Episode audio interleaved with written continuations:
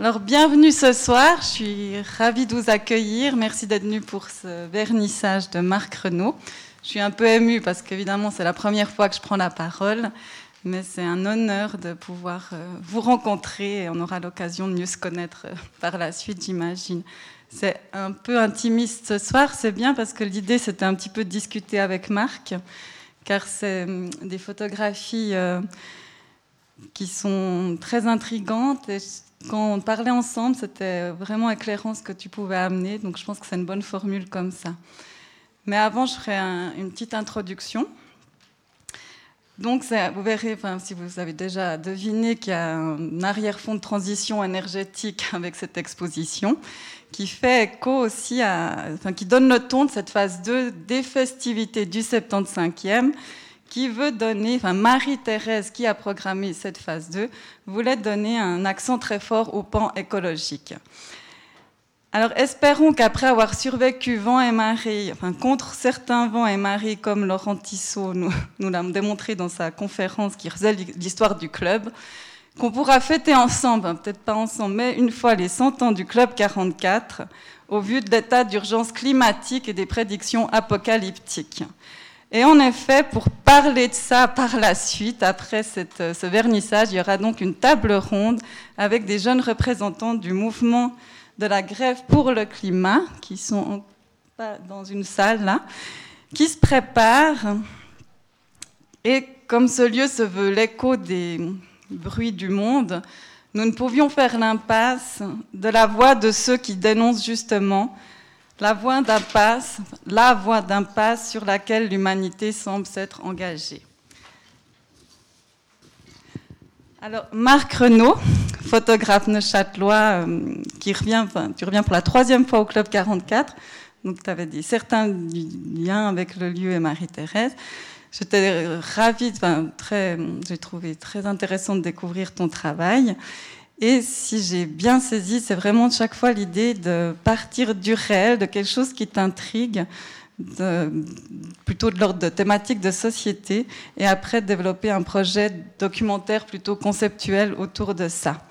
La première fois, tu étais venu avec l'expo Pause, qui cartographiait les catégories professionnelles un peu dans les moments de marge.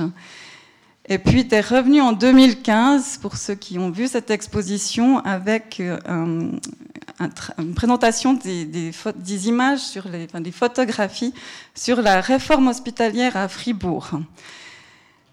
C'était le premier volet de ce que tu nommes une sorte de trilogie sur la question de réforme.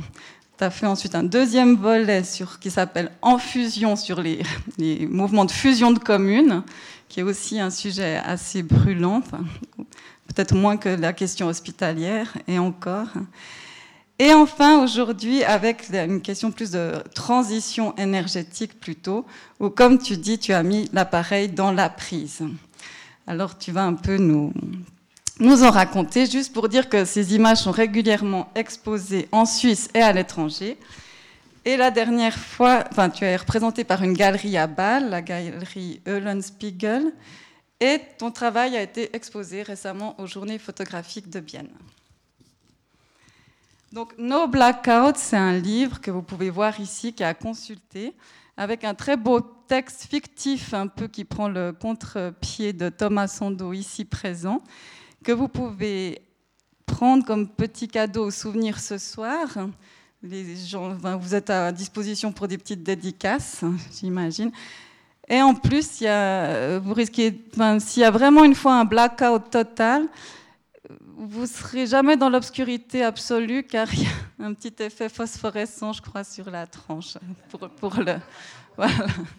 Donc c'est une arme de survie. Donc le défi, c'était de montrer l'invisible, comme tu le dis de manière très poétique, de mettre en lumière les dessous plus ou moins sombres de l'électricité. Dans ton travail, on l'a dit, il y a chaque fois un point de départ. Il me semble qu'au début, tu as une approche assez objective, puis tu te laisses un peu dériver au fil de ton enquête et tu vas vers des choses euh, que tu n'avais pas forcément imaginées au début. Alors, justement, est-ce que tu veux nous dire quelques mots sur le, point de départ, enfin, l'origine de, cette idée vraiment de mettre l'appareil dans la prise? Alors, le, le début, c'était en 2016 en fait, euh, c'était une facture que j'ai reçue euh, du fournisseur en électricité euh, de ma commune. Il y avait une feuille jointe qui était intitulée Marquage d'électricité. Et c'était noté que selon une, une, ordonnance fédérale, il était obligatoire maintenant de donner la provenance de l'électricité aux consommateurs. Et il y avait un tableau avec des petits pourcents ou des 0,01% d'éolien, de solaire, même d'hydraulique. À la fin, il y avait un pourcent un peu plus important, 96,4% euh, d'énergie de, sources non vérifiables. En fait, donc une ordonnance obligeait de donner la provenance de l'électricité et on concluait que pour 96,4%, on ne savait pas d'où elle venait. Et, pour moi, ça a été relativement déclencheur de quelque chose, d'un intérêt sur la provenance d'électricité. En plus, il y avait euh, une votation sur euh, sortir du nucléaire en 2016. Il y avait les préparatifs pour la votation sur la transition énergétique 2050, euh, quelques mois après. Il y avait eu sur la planification éolienne du canton de Châtel une année avant ou deux. Donc en fait, tout, ça, c'était une corrélation qui m'a, fait envie, qui m'a titillé euh, l'esprit, qui m'a fait envie de me documenter, et puis de, du coup de, de prendre comme fil rouge le fil conducteur et de remonter de la prise électrique de mon atelier, où j'ai commencé, j'ai fait une photo, la photo ronde, c'est juste une ampoule, c'est le début, et puis je suis remonté, remonté jusqu'aux sources d'énergie. Et puis, euh, est-ce que tu as eu quelques surprises en remontant jusqu'aux sources? Alors oui, bon, c'est difficile de, faire ça de façon linéaire et puis cohérente. Hein. On a tout de suite euh, des, rencontres qui nourrissent euh, sa connaissance du sujet. Il y a des obstacles, des, interdictions. Il y a de l'actualité qui nourrit. Enfin, ça, ça, bouillonne comme ça. Et puis, du coup, bien sûr qu'il y a eu énormément de, de chemins de traverse qui ont été pris, euh, des, détours vers la technologie, vers la recherche, qui est un aspect qui m'intéressait. Et euh, donc, du coup, c'est pas devenir un, travail euh, pédagogique dans le sens, voilà, vous allez découvrir le trajet entre la prise et puis les sources d'énergie. C'est plus une espèce de déambulation par rapport à des événements d'actualité qu'est-ce que moi j'en ai retenu et qu'est-ce que je décide de transcrire comme, comme photographe. Merci. Alors moi, ce que je t'ai dit quand j'ai découvert cet accrochage que je trouve absolument magnifique de voir ces tirages euh, qui sont des tirages barités qui donnent cet effet d'épaisseur et de texture très fort aussi avec la lumière, cet aspect très plastique, presque esthétique de certaines images. Et puis là, tu, m'as dit que c'était aussi une envie de, aussi de prendre le contre-pied euh, de ce sujet, finalement.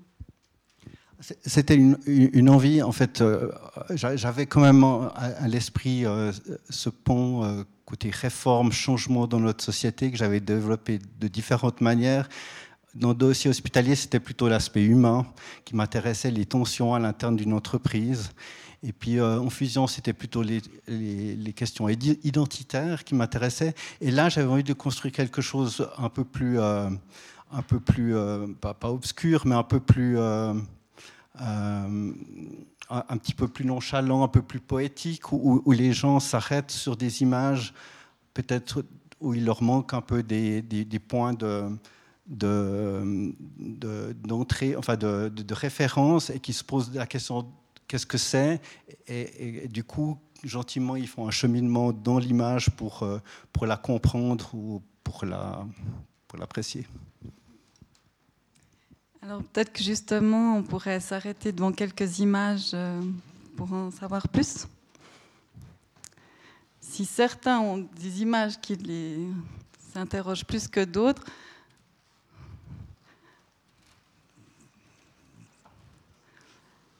sais pas, est-ce que tu.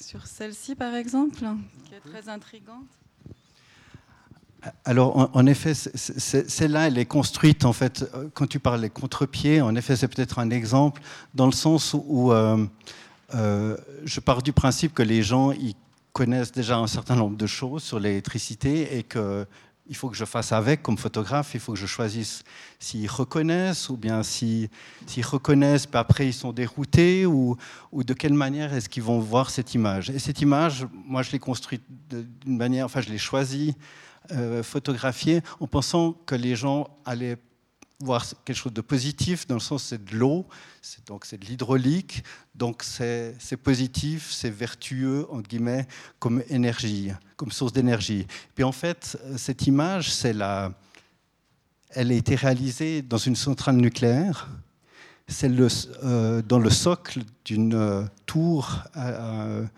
de refroidissement.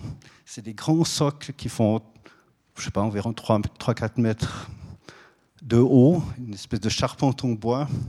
En fait, il y a toute l'eau qui, euh, qui a été évaporée, qui retombe et qui fait une espèce de cascade, cascade de, de, particules d'eau. voilà. Donc c'est pour ça que je l'ai mise, en pensant que j'allais un peu dérouter euh, les personnes. Il y en a, il y en a, il y en a d'autres comme ça qui se cachent par-ci par-là. Euh, c'est là aussi, c'est une sorte d'intrus. C'est beau, c'est bleu, c'est une couleur inoffensive, mais en même temps, c'est l'endroit certainement le plus dangereux où j'ai jamais été. Enfin, je ne suis pas resté vraiment longtemps, juste une ou deux minutes, parce qu'il y avait l'instrument pour mesurer euh, les radiations qui, euh, disait que j'avais ma dose annuelle qui était en train de, de, fondre et que gentiment je devais m'éloigner. Donc c'est un bassin, un bassin euh, dans, le bâtiment d'un réacteur, nucléaire, d'une centrale, où ils mettent les, euh, éléments euh, radioactifs qui sont trop, trop actifs encore pour être transportés dans un dépôt sécurisé qui s'appelle Twilag et en fait, euh, c'est particulier parce que la couleur bleue est due aux radiations et en fait, l'eau euh, bouge tout le temps. Donc c'est pour ça que c'est flou. Donc c'était relativement intrigant. Et c'est pour ça que je l'ai mise en, essayant de jouer un petit peu la, petite image qui titille euh, une image de nos barrages qu'on connaît bien. Alors, autre question, euh, on ne voit pas d'éoliennes, il me semble, ici. Non. Alors, j'en parle, mais dans le sens, dans cette exposition, c'est ça que je voulais montrer, c'est que, que je n'expose pas. Il y en a extrêmement peu. On en parle beaucoup. Euh, dans le livre, il y, a, quelques statistiques, et puis il y en a une qui, qui révèle que actuellement, il y a, enfin, en 2018, il y avait 37 éoliennes type euh, industriel en fonction. Et cinq ans avant, il y en avait 33 en fonction. C'est-à-dire en cinq ans, concrètement, il y en a quelques-unes qui ont été construites. Mais si, si, vous, euh, si vous feuilletez le livre, il y a deux images qui parlent d'éolien. Il y en a une, c'est un, un de mesure pour estimer la quantité de vent à un endroit sur une année. Et puis la deuxième, c'est une personne présidente d'une euh, d'une société de promotion d'un parc éolien de montagne de but, de, but euh, à Neuchâtel, qui euh, se bat avec un plan de planification dans un alpage. regardez le livre, vous verrez. Merci. Donc pas d'éolienne, mais du charbon. Alors en effet, le charbon, si, on parle électricité en Suisse et qu'on veut être un minimum cohérent, il faut parler charbon. Parce que, évidemment, on n'en produit pas, on n'a pas de centrale thermique à charbon en Suisse. Par contre, on, produit énormément d'électricité. Par contre, on, on, importe également, surtout en hiver. Et en fait, 17% de l'électricité consommée en Suisse vient d'Allemagne et représente 70% des émissions CO2 de ce domaine. C'est-à-dire que dans les 17% d'électricité qui vient d'Allemagne, il y a une grande part qui vient de centrales thermiques à charbon. Donc euh, le fait de faire ce travail, c'est un travail sur l'électricité en Suisse.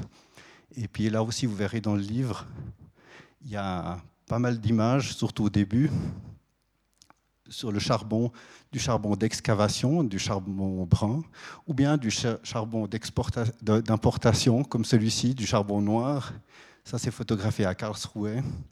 Et en fait, c'est du charbon qui vient euh, d'Amérique euh, du Sud ou de Russie. En fait, je l'ai photographié. Vous verrez, il y, a, il y, a, plusieurs images qui sont photographiées comme si c'était des traces sur une planète, en fait. Le but, c'est d'essayer de jouer un peu. On parle transition énergétique, on parle de la planète Terre. Et j'ai voulu intégrer cet aspect planétaire dans certaines images. Il y en a une en particulier avec euh, cette, euh, aussi une tour de refroidissement où en fait le ciel se révèle comme être euh, une sorte de planète.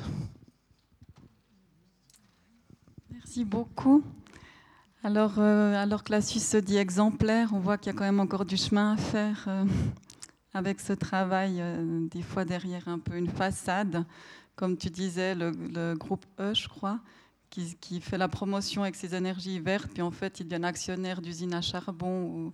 Il y a ce genre de choses un peu contradictoires. Donc il y a encore du chemin à faire pour arriver aux revendications des jeunes du mouvement de la grève pour le climat, qui veulent qu'il y ait zéro émission de CO2 en 2030 net et qui nous en parleront plus après. Donc je vous, encourage à rester pour cette table ronde. je te remercie. Si quelqu'un d'autre voulait poser des questions, sinon hein, sur une image qui, l'interpelle, je pense que tu es à disposition là. Si, j'ose euh, ajouter une chose, samedi, euh, hein, J'annonce en effet, il y aura une séance dédicace de Thomas Sando et moi-même à Payot de 11h à 13h30, Payot de la Chaux-de-Fonds. Donc vous êtes, vous êtes conviés à, venir. Et en effet, il y a un stand avec, avec le livre No Blackout où je conseille vraiment le découvrir. C'est une centaine d'images, 180 pages, et puis il y a ce texte de Thomas Sando à l'intérieur qui apporte vraiment un aspect imaginaire, un potentiel féerique de l'électricité, qui est, qui est, un contrepoids intéressant à, ces images. Merci. Peut-être juste pour que les gens prennent l'ampleur de, de, ta manière d'approcher un sujet, c'est presque trois ans de travail que tu as consacré pour ça. Puis pour le prochain, prochain projet, tu déjà quelque chose, encore les réformes, ou c'est la fin de cette trilogie? On, ne sait jamais finalement dans la vie. En effet, souvent un, sujet qui s'arrête euh, pousse un peu le, suivant, donc euh, il y, a des idées, ça me fait envie de rebondir sur certains aspects. Et, euh, pour l'instant, je suis en train de développer, mais enfin d'estimer plutôt la, réalisation de deux, deux projets. Mais en effet, ça va, ça va durer encore quelques années avant que ça soit ça soit réalisé euh, et, visible. On se réjouit de voir ça. En tout cas, merci beaucoup, euh, Marc. C'est une très belle toile de fond pour euh, ce soir et surtout cette saison du 75e, qui, je vous le disais, a un très grand accent sur les aspects écologiques.